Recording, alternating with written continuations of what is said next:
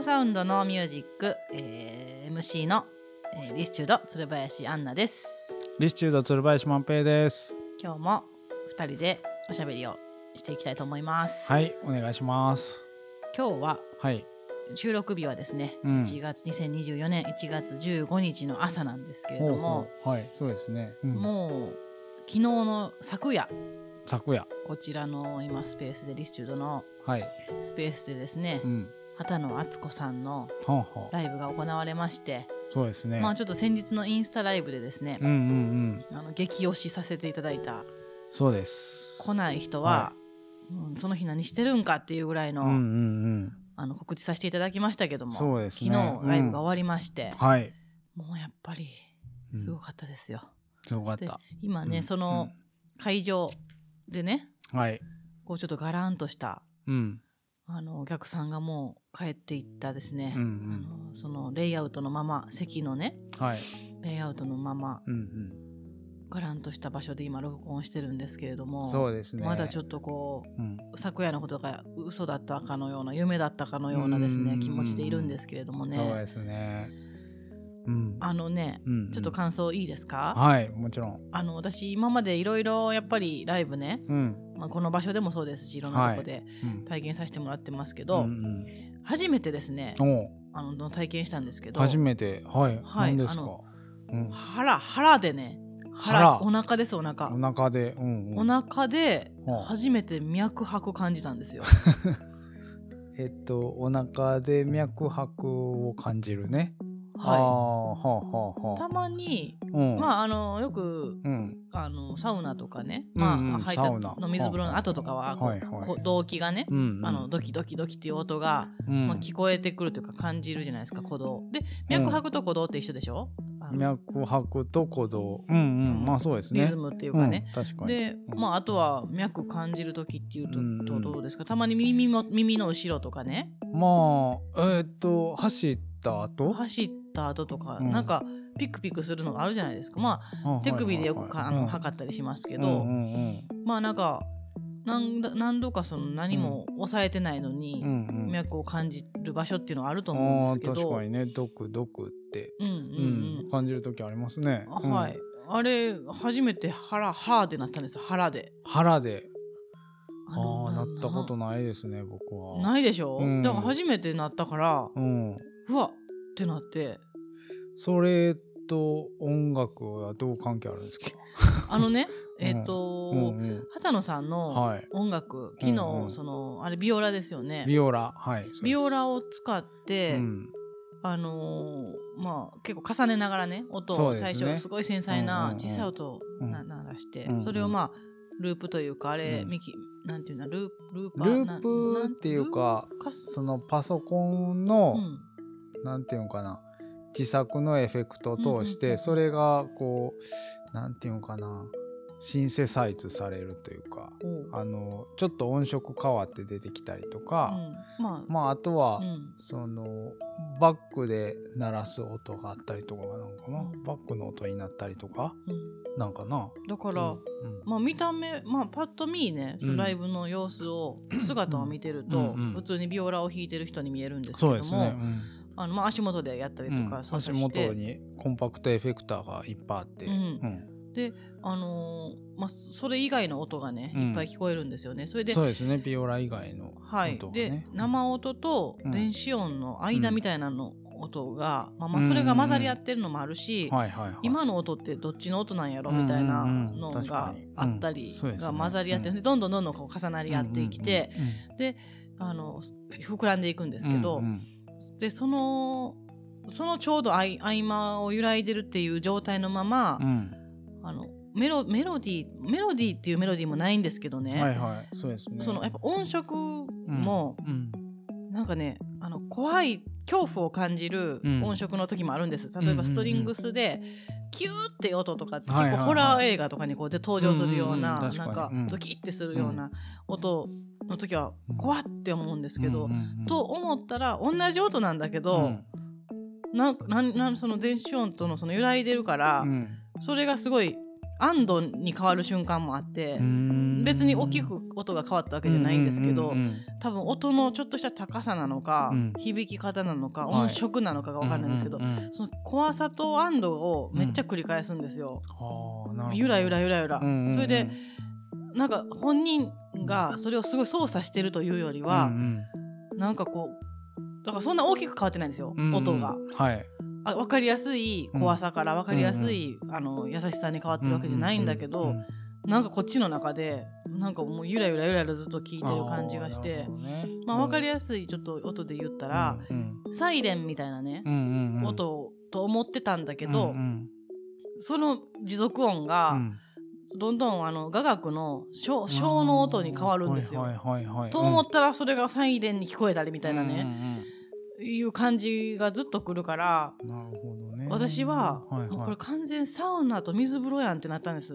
ああなるほどね。あのその緊張とね、うん。っていうかあのサウナって高温で、うんうん。あの危険をどんどん感じるわけですよ、はいはいはい。体が、うんうん。このままやと危ないっていう、でどんどん鼓動が速くうんうんうん。なってくるんですけど、その後出てすぐ水風呂入ったら、うんうん。あ助かったっていうかね、うんうん。そのし死なんでよかったみたいな 多分なる なってるんです脳が勝手に、まあ、水風呂も冷たいからグッと、ね。うん。あれはあれで緊張状態なんですけどね。うん。ただあの私ちょっと最近、あのサウナウォッチっていうのを買って、はいはいはい。私感覚的には、うん。サウナの方がむしろリラックスしてて水風呂の方が緊張状態って勝手に思ってたんですよ、うんうん。表面上は。あ表面上は。うんうん。とか感覚は、うん。ただ実際脈拍ねサウナウォッチで測ったら、うんうん。やっぱサウナの中にいる時の方がめっちゃ鼓動上がってて、うんうん。水風呂入ったらグンって下がるんです。ね。あの鼓動が、うんうんだから感覚とはめっちゃ逆やったんあですけど体が感じ体はやっぱり、うん。あのサウナの方が危険を感じてるみたいですよ。なるほどね。で水風呂ではなんなら助かったっていうかね、うんうんまあ、思ってるみたいなんですけど、はいはい。そまあ、逆に水風呂入りすぎたら今度またどんどんどんどんドキドキしてくるとは思うんですけど、うんうん危険やから。危、険ですね。でうん。まあ、水風呂そこそこに上がってね、うんほんで次外気浴じゃないですか、あのそしたらうん、うんそれがまあいわゆる整う瞬間っていうかね、繰り返した緊張と緩和、うん。それであの水風呂あ違う違うあの、ん。外気浴になったちょうど2分間の時間うん。っていうのがゴールデンタイムなんですけえど、そうなんですか？はい、あのだからその緊張から緩和に変わってうん。出て、うん。その脳のね、うん。状態が、うん。なんていうの？そのリラックスしてる。体はリラックスしてるんだけど、うんうん。覚醒状態脳はその普通リラックスしたら、うんうん。眠たくなったりするんうんですけどそのうん。えー、何でしたっけあの波動えっ、とえアルファーファみたいあ違う違うあの副交交感神経と副交感神経があって、ちょうどそれをみ短時間でギュッてやるから、その上がった瞬間っていうのは、えっと、その間みたいなところなんですよ。副交感神経と両方がある状態。両方が活性化してる。活性化その副交感神経でリラックスしてるんだけど、うんうんでも交感神経がうん。むっちゃ覚醒してるっていう状態の、ね。そのあんまり普通のうん。暮らしの中で、うんそれ両方がある時はない。ある時がないんですよ。うんうんうん。でただその2分間しか持たないんですけど、うん。でまあその瞬間を楽しむんですけどね。なるほど。昨日の畑野さんの音楽はいはいはい。がめっちゃそれやったんですよ。その副交感神経と交感神経が交互にめっちゃ来るから、うんうんうんもうずっとあの外気浴してるみたいな感じの すごい体リラックスしてんねんけど、うんうん。でも覚醒状態。眠たく全然ならないっていう感じ。なるほどね。やったんですよ。でそんなん初めてやってうんそれでそれが腹にうん。それが多分ドキその脈拍みたいなのが なんでか腹やったんですけどそれは戻ってきましたね話がそれがなんで胸じゃゃなくてね、うん。下の方やったんかはちょっと分かんないんですけど、うんうん。まあでもそそういうことかなってちょっと思ったりして。その結局サウナでも感じたことなかった腹で脈打つ感じっていうのが、もう畑野さんの音楽で初めて初め体験した。てああいああいう感覚初めて、その共存してる感じ。で普通だって眠たくなるじゃないですか。その気持ちよすぎたらうん音楽、確かに。うんねうん。うん。でなる。いい気持ち。うんでしょ、うんうん。いい気持ちなんだけど眠くならないっていはいはいはい。う状態、なるほどね。うんうんうんだからなんだろうなあれ、うん。あ暑い。うん。暑いんだけど、うん。体は脱力してるっていうかね。あのドキドキドキって脈打ってんのに、体はリラックスしてるみたいな感じが、うん、おおこれすごい。エアサウナやみたいな。エア整いやってなったんですよ。エア、うんうん、エアえだからその温度。エアではないけどね。あまあまあ。エアじゃないですか。エアサウナ？エアサウナ、その別にやってない、水風呂と繰り返してないんだけど耳で聞く聞くサウナ。聞くサウナ。聞くサウナ、これこれで今ちょっとブーム。聞くサウナいいですね。出てきましたね。新しいワード。はあ、なるほどね。うん。うんうん、あれあじゃあこれどこでもサウナできるやんって。まあ例えばどこでもサウナ、まあ、まあヘッドホンでなんでもあれが再現できるのかちょっと分かんなくて。どこでもサウナ無理なんちゃいます？ここでしかできないそうそれが、うん、あのあじゃあこれあのー、うん、畑野さんの音源をね、うん、買って聞けば、うん。これサウナ施設なくても、うん、設備なくてもね、うん、できるんちゃうんってちょっと思ったんですけどただ、うん、あれこれってここやからできてることやってなったんですよ。いや多分そうちゃいます？そう、でしかもライブ、やからっていうのがあって、で後からこの思いを私畑野さんにお伝えしたんですけど、はいはいはい、昨日ね、うん、あの打ち上げの竹の館っていうね奈良の老舗のおでん屋さんがあるんですけど、はい、そこでちょっと話したらぶちまげてました、ね、ぶちまげ 思いの竹を。そう。そしたら、うん、えっとやっぱりその畑野さんも、うんここなんていうその反応、そのこの場所がこう返ってくるから、まあ、それに対しての反応としてあの音楽まあ、即興なんで、あれができてるわけで、またこれ同じことを外、うん、よよそでやろうと思ってもならないし、でやっぱりすごいあのちょうどママミルクのね、うん、あのゆ生駒優子さんもあそうです、ね、あのいらっしゃってて、うん、まあ、あの清水康介さんもいらっしゃいましたけども、うん、あの皆さん楽器を弾かれる方なんで,、でこうすごく身体性を、ねあの使った、あの楽器をされるんで、そのやっぱり思い通りに、ならない場合あのその会場の響きだったりとかが、はいはいはい、多分思ったよりも、うん、通りにならない時は、結構その楽器に無理させるっていうかね悲鳴を上げてるような音になる。っていうことを言ってて、うん、それでどでしかもこっちの気持ちがもうすぐその楽器に出てしまったりとかして音にま出るっていう話なんですけどだからあの昨日はそれがなかったっていうかね、あのそ楽器を無理させることなく、まあ、そこのストレスがない状態で演奏することができたって言っていて、であとはやっぱりその結構まあ多面体で昨日6本使ったんでしたっけ、ね。うん、そうですね。6本でかなりこうワイドにあの、うん、広げた、うん、あの配置をして、うんうんうん、なので、まあ、音がパンパンするって、まあ、右から左へ動くんですけど、ね、そういうチリチリっていう細かい電子音とかがいろんなスピーカーからあちこちから時間差で出てくるんですけど、うんうん、なんかそういうのも、あの思ってる以上にというか、まあ、想像通りに、そのできあの表現できたから、うんうん。うん、まあ言ったらあんまもうこれこそしたかったことやみたいなふうに思ったっていうふうに畑さん言ってくださって、ね、言ってくださいましたね、うん、あこんなことができることはあるんだっていうかね、そのライブで表現、うん。うん、だからここならではの、うん、まあ、演奏ができましたって言ってくださっていやそうですね。それこそ私たちのまあ存在意義でもありますし、そうですね、でもまあここで聞いたからこそ、ああもう分かったというかこれ、うん、あれライブじゃやっぱなかったら、うん、あのエアサウナは無理ですよそれは。そうなんですよ、うん、だから、うん、もうそんなん畑野リスチュードの、はいシステムで畑野さんのライブを聞くなんて、うん、もうそんなサウナよりも貴重なことですから。当たり前ですよそんなエアサウナとか言って手軽にやろうとしてたことが、もうほんまに。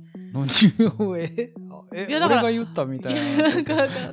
俺も。いや音源あったらね、うんうん、いつでも電車の中でもエアサウナできるかなと思ったんですけど、うん、全然無理やん無理ですよ。僕も最初から言ってましたよそう、はい、ちょっとでもあの1個の基準ができたっていうかね、うんうん、腹で脈打つかどうかみたいなね。うん確かに、うん、いやでもあの、うん、あの先に体が反応する感じっていうのは久しぶりで、うんうんうん、あのーこれまでいろいろ美術と、うん、あの絵画とかね、うんうん、現代美術とか、うん、映画とか、うん、先に涙が出て何これみたいなのっていくつかあるんですよ。理解するみたいなね。そうそうそう。うんうん、なんでこんなことなってんのっていう。みたいなね。それまああの今まで何個かあるんですよ、うん、5つぐらい思い浮かべ、5つ5つかすごいしっかりしっかりしっかりあるんですけど、ね、ありますね、え言っていいですか今？いいですよ。あの、えっと前も言ったことありますけど、やっぱり長岡教室のアンサンブル初めて行った時の1音目、ああの時は、うん、あのもうあお勝手に出てるみたいな。なんで泣いてんのみたいな。はいはいはいはい。おおって感じでびっくりしたっていうの長岡市のあのあれですねえっと森優子先生が率いる、はい、えっと、室内楽の楽団ですね。そうです。長岡京室内アンサンブル。もうそれ、はい、何度もリスチュードでもね、うん、話もしてますし大森さんの、勝美さんの会でも結構、うん。うん、まあ出会いにもなったきっかけですし。っていうか2月にあるんちゃうかな。あれまだ案内来てないですね。いつも2月中旬ぐらいですよ。あると思うよちょっとチェックチェック。うん。あの2月に貴重な公演が多分あると思います。毎年ね、2月に長岡京の、うん、あの会館で、はい市民ホール？市民ホールみたいな。えー、本当ですね。ちょっとチェックしないと。それちょっとはい、はい、すぐに調べてはい。これあれは行かないとね。あれはいかん。そのそれですよ。それですよ。まあ、それそれがね、はい、体反応したやつ。あとはえっとねシャガールの絵見た時。シャガール。ロシアのあれですね。シャガールの絵、シャガールの絵全然好きじゃなかったんですよ。うん、で、あのちょっとメルヘンな感じイメージあったし、ふわっとした、ふわっとしてたし、うん、全然好みじゃない。中みたいな、ね、そう。で今も別に好みじゃないし、うん、あの好きでも何でもないんですけど。うんうん。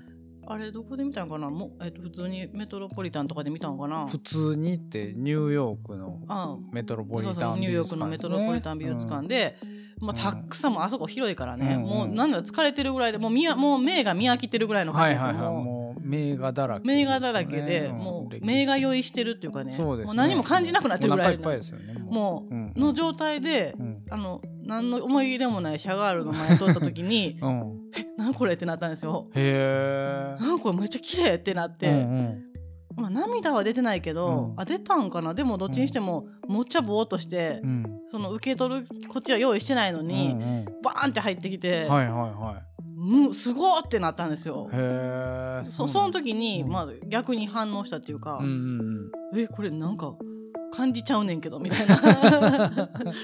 感じでぐいぐいくんねんぐいぐいくんなみたいなんで。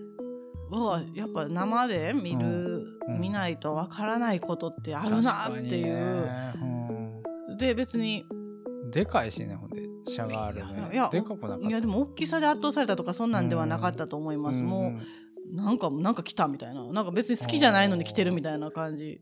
やっぱ発色なんかな。そうやっぱ色すごかったです。うん。なるほどね。まあ、プリントでは出ないですよね、うん、でもそれ、はい、そういうの当たり前のことでよく言われることですけど、うん、あれをなんかほんまに感じたのがあのシャガールの。なんか、えー、そういう絵絵とかのあの本物見て思ったりとかするのってそのなんていうかな。青が青じゃないっていうか青が光ってたりとかね黒がなんか重く沈むっていうかもうそこが見えへんぐらいこう黒いとかね、うん、なんかそういうのありますもんね。多分理解を超えてるっていうかその、うん、なんか不自然な、うんうん、そのだから絵の具に見えへんただの色にに感じないですよねあれ、うん、多分なんか、おかしいぞっていうか、うんうん、なんだこれはみたいになってんのやと思う、うんうん、見たことない確かに物質との関係性がおかしいみたいな、うん、うん、物理的になんか変、ね、みたいなのが。うんうん多分あったんちゃうかな。わかるわかる。はいはい。万平さんはあれですよね。なんか、うん、えっ、とレンブラントか。レンブラントはい。黒黒が。そうですね。レンブラントの影はよく言われますけど黒のことなんて影のこと。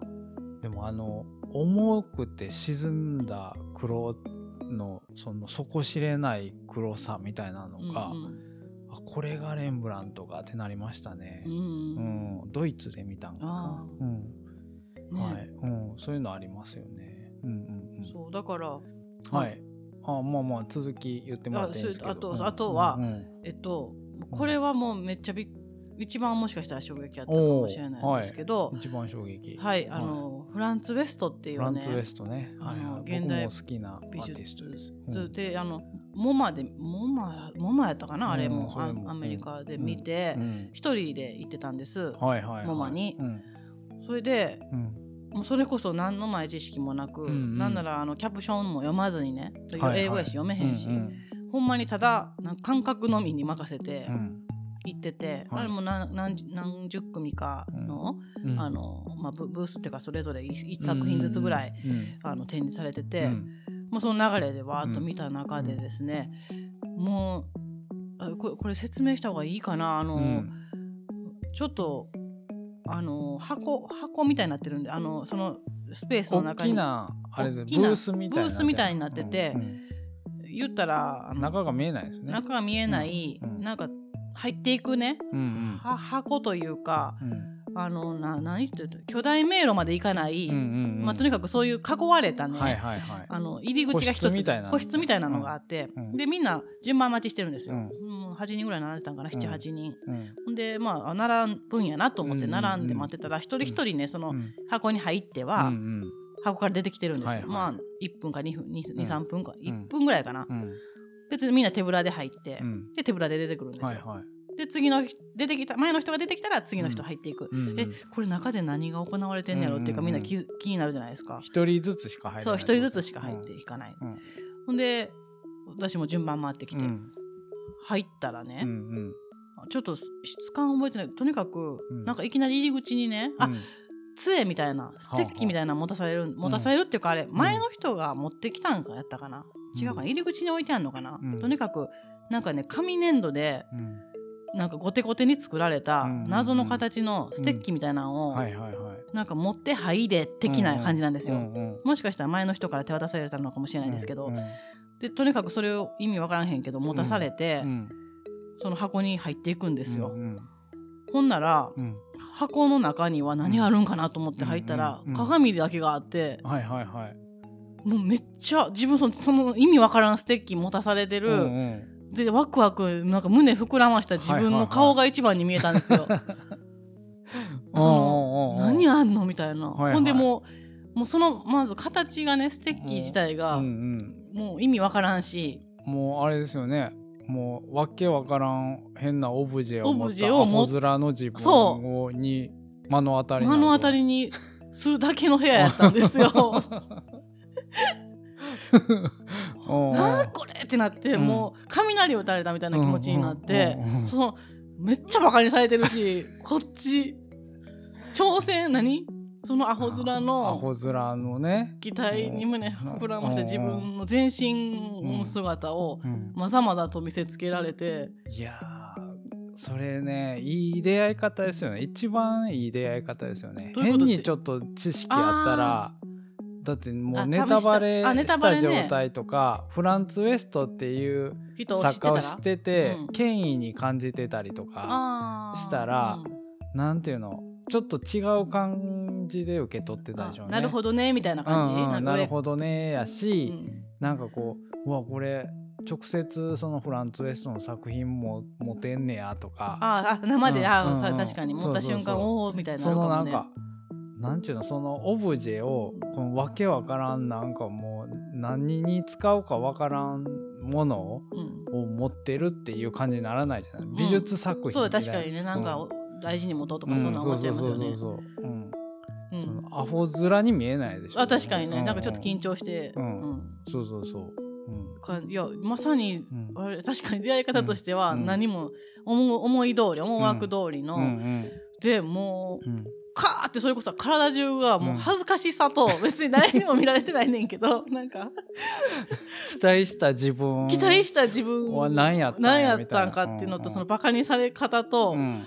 うんななんやろもう面白さそうんうん。の込み上げる笑いみたいなのがもう来て一人でおもろがってるみたいな。うん。でもこの顔をどうにかして外に出ないと なんていうそのこの顔のまま外出られへんしその、うん。なんか落ち着かせてうん。そのこらえてう、んもう何に食わぬ顔で次の人にバトンタッチするっていうね。はあ。スーッとして出ていかなあかんやんか。何でもなかったよみたいな顔して、でももうあかん。もう込み上げてきてもてう、ん。もうとにかくかもう体中がすごい熱くなって。はあ。であのもう唯一後からキャプションめっちゃ見て、でも読めないから、名前だけはし、む記しておこうと思って、そのフランツ・ウェストっていう人を覚えとこうみたいになって、後で調べようみたいな感じで、唯一一人だけその旅の中でメモしたのはじもうその人だけぐらいの感じで。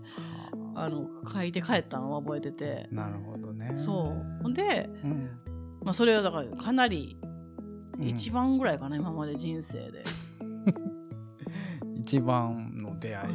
雷よく打たれたっていうやつあるじゃないですか、もうそれそれ。ああなるほどね、うん、すごい、うん、あんなんやりたいなっていうかあ、ね、もうあれが理想ですね。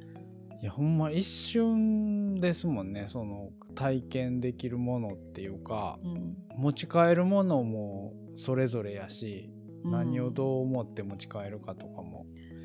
いやでもそれでそう,、うん、1分か2分の出来事ですよねそれ、うん。もうそうかその1分もない。1分もない。一瞬です、ね、そう。だからそう。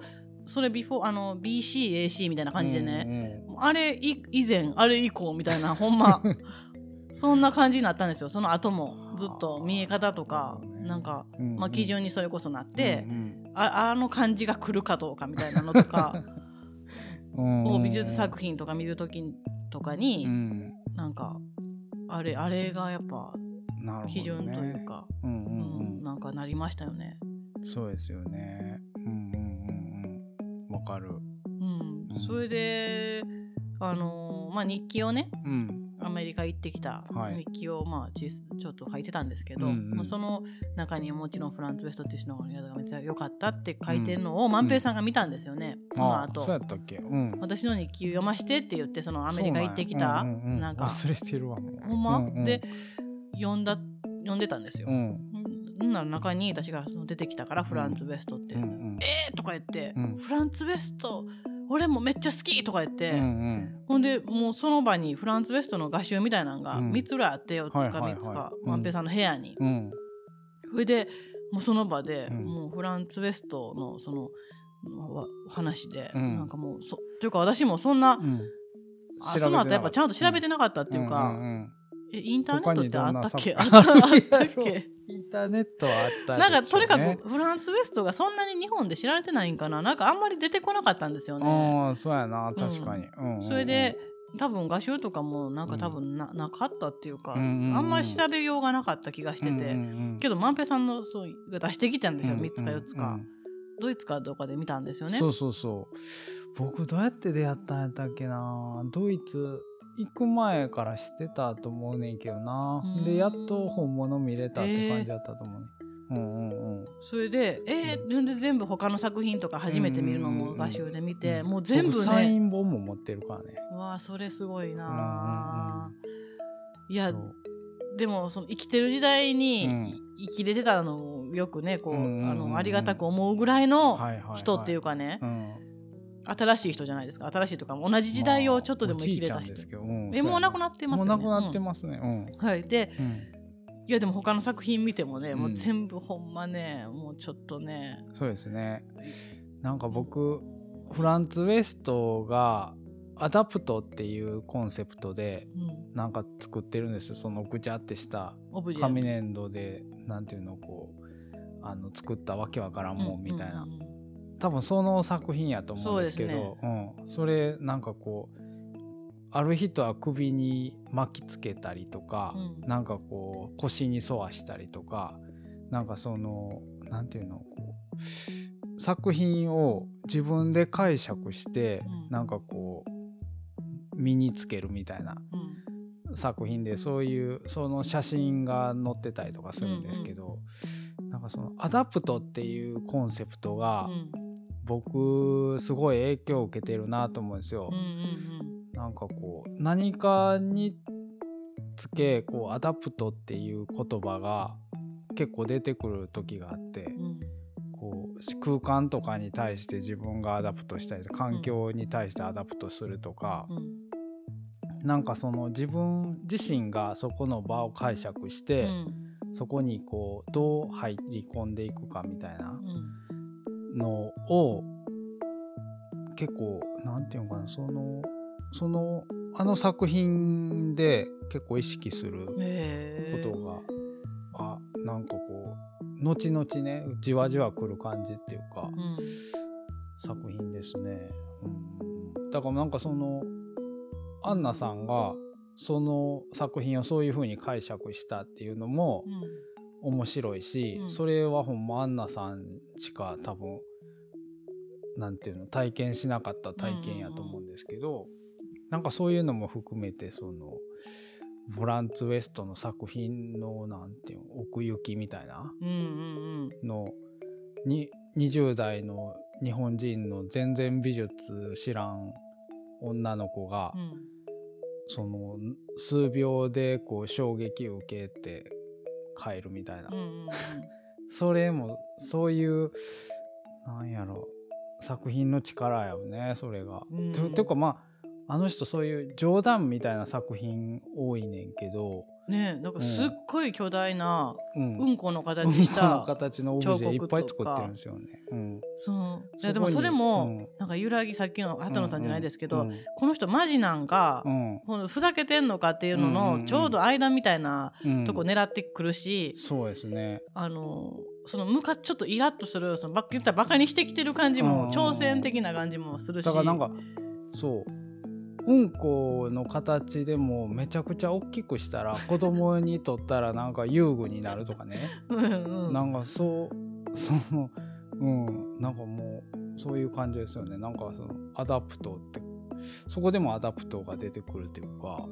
うん、う。ん、そう、だから解釈次第で、うんうんうん、そのめっちゃ自由やし、うんうんうんこって思ってるのは自分やしね。そうそうその形を、うんうん、そう。別にうんこって言ってないから本人は。言言ってるかもしれんけど。言ってる。かも。でもまあまあうん。